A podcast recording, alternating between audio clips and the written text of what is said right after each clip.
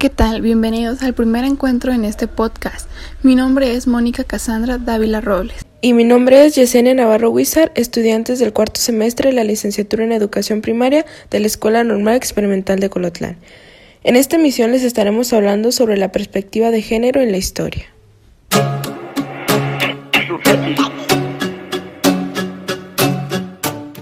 En su mayor parte, los intentos de los historiadores de teorizar sobre el género han permanecido dentro de los sistemas científicos tradicionales y empleando formulaciones tradicionales. De este modo, se suele olvidar el papel liberador y emancipador que ha de tener el estudio histórico, en este caso de las mujeres.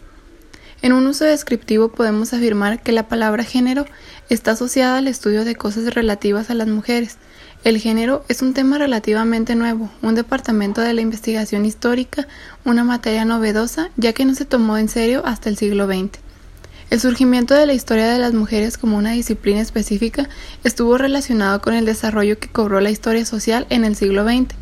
La socialización entendida desde la perspectiva de género es un proceso por el cual aprendemos a pensar, sentir y a comportarnos como mujeres y hombres según las normas, creencias y valores que cada cultura dicta para cada sexo. Entender el tema de la equidad de la igualdad entre hombres y mujeres y consecuentemente la equidad de género no es una tarea fácil.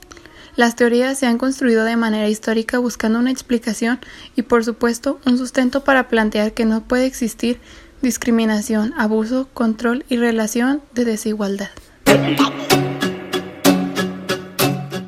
¿Por qué se sigue marginando la historia de las mujeres a pesar de que hace tiempo conquistó su visibilidad y su legitimidad?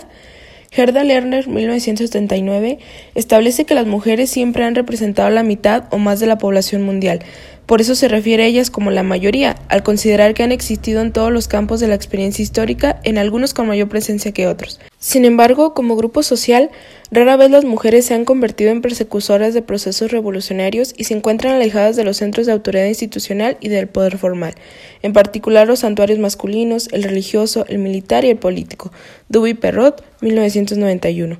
Eso no quiere decir que estén excluidas de dichos procesos históricos y de ciertas formas de poderes alternos.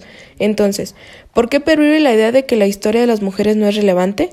Durante mucho tiempo la respuesta tenía que ver con la definición misma que se dio a la ciencia histórica, centrada en valores masculinos que tomaron solo ciertos acontecimientos, procesos y movimientos como dignos de un análisis histórico de manera exclusiva, volviendo casi invisibles o no relevantes a las mujeres. El otorgamiento del derecho al voto y el reconocimiento formal para que las mujeres puedan participar en la vida política del país, votando y siendo votadas, constituye una modificación fundamental de las expectativas y los roles que se asignaban a las mujeres y que limitaban sus actividades en el ámbito formal a la vida privada. Así, el derecho puede ser una herramienta efectiva de cambio y de mayor justicia, si se acompaña además de otras medidas.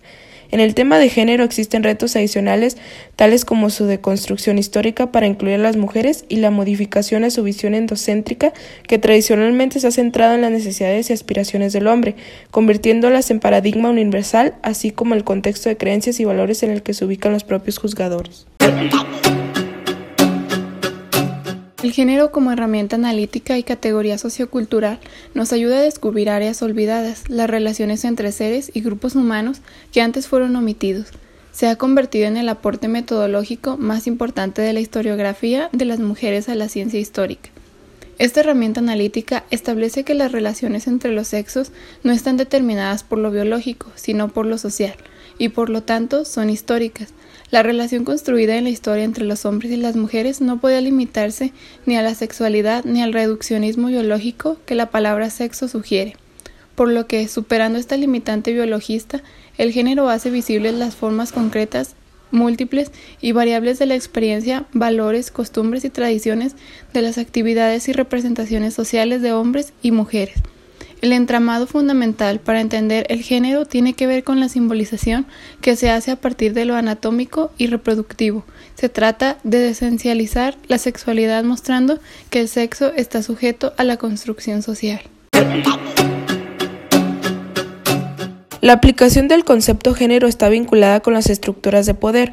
Para Bourdieu 2000, El género es la forma paradigmática de violencia simbólica, que enmarca las demás relaciones sociales, políticas, religiosas y cotidianas y se ejerce sobre el agente social como su complicidad y consentimiento, determinando la subjetividad de las estructuras mentales por medio de posiciones binarias. Así en la conciencia se construye el hábitus de la violencia simbólica. El género remite al poder social, familiar, sexual, en especial a la formación psicológica, sujeto mujer, sujeto hombre, como una operación social del poder. En ese sentido, Scott 2008 afirma que el género es una de las formas primarias de relaciones significantes de poder asociadas al lenguaje, donde se origina la relación subordinación-dominación. La definición de género que Scott 2008, página 65-66, construyó en 1985 sigue siendo un referente obligatorio para su comprensión. El género es un elemento constitutivo de las relaciones sociales, las cuales se basan en las diferencias percibidas entre los sexos, y el género es una forma primaria de las relaciones simbólicas de poder. Los cambios en la organización de las relaciones sociales siempre corresponden a cambios en las representaciones del poder, pero la dirección del cambio no es necesariamente única. El género impuesto a un cuerpo sexuado es una categoría social y cultural que logra vincular al sujeto individual con las organizaciones sociales. Una característica fundamental en la definición propuesta por Scott 2008 es que se debe manejar de manera simultánea sus cuatro elementos constitutivos. 1. Los símbolos disponibles que evocan múltiples y a menudo contradictorias representaciones lo cual es fundamental porque las construcciones genéricas están llenas de discordancias e inconsistencias, pues forman parte de los múltiples estratos de las construcciones simbólicas de las culturas llenas de conflicto. 2. Los conceptos normativos, que a diferencia del elemento anterior, son mucho más estructurados y unívocos. Se construyen a través de oposiciones binarias fijas, pues intentan limitar y contener las representaciones simbólicas en doctrinas religiosas, educativas, científicas, legales y políticas. Como señala Scott 2008, su historia se escribe como si fuese el resultado de un consenso social. La cuestión clave para deshacer la idea de estabilidad de los conceptos normativos es confrontarlos con los símbolos y sus múltiples posibilidades. 3.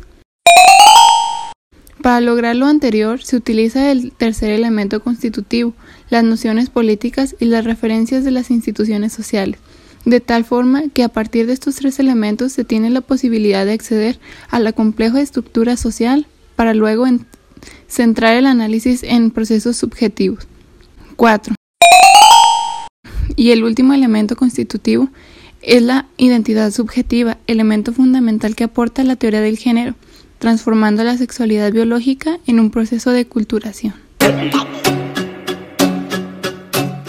La perspectiva de género implica una mirada ética del desarrollo y la democracia como contenidos de vida para enfrentar la inequidad, la desigualdad y los oprobios de género prevalecientes.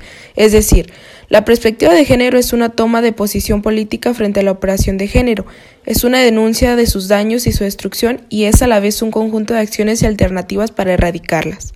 La perspectiva de género es una de las concreciones de la cultura feminista y como tal incluye el conjunto de acciones prácticas que se realizan en todo el mundo para enfrentar la opresión de género.